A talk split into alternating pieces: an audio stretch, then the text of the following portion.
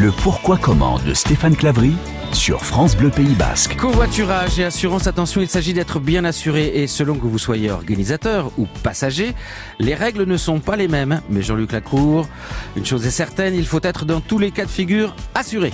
Oui, bien sûr. Je pense qu'il existe deux cas de figure. Dans le premier cas, vous faites du covoiturage gracieusement avec euh, des amis, avec vos collègues de travail, de la famille, peu importe. Dès lors que votre véhicule est assuré, bien entendu, tout va bien, il n'y a pas de problème, vous êtes couvert et vous avez le droit de le faire. Deuxième cas de figure, vous pratiquez le covoiturage à travers un site euh, internet. Ce site-là, dans la mesure où il fait payer la course et qu'il vous rémunère, ce site-là est lui-même assuré. Donc s'il y avait un problème, les victimes pourraient se retourner contre l'assurance du site. Si par hasard vous avez la funeste idée de vouloir court-circuiter ce site et organiser à votre nom propre du covoiturage sans le signaler à votre assureur et sans le signaler au site, dans la mesure où vous faites payer la course, là vous seriez mal assuré et vous devriez vous assurer spécifiquement pour le transport de personnes. Un autre cas de figure de covoiturage, vous n'êtes plus le conducteur mais vous êtes passager. En tant que passager, vous êtes couvert normalement par le contrat d'assurance automobile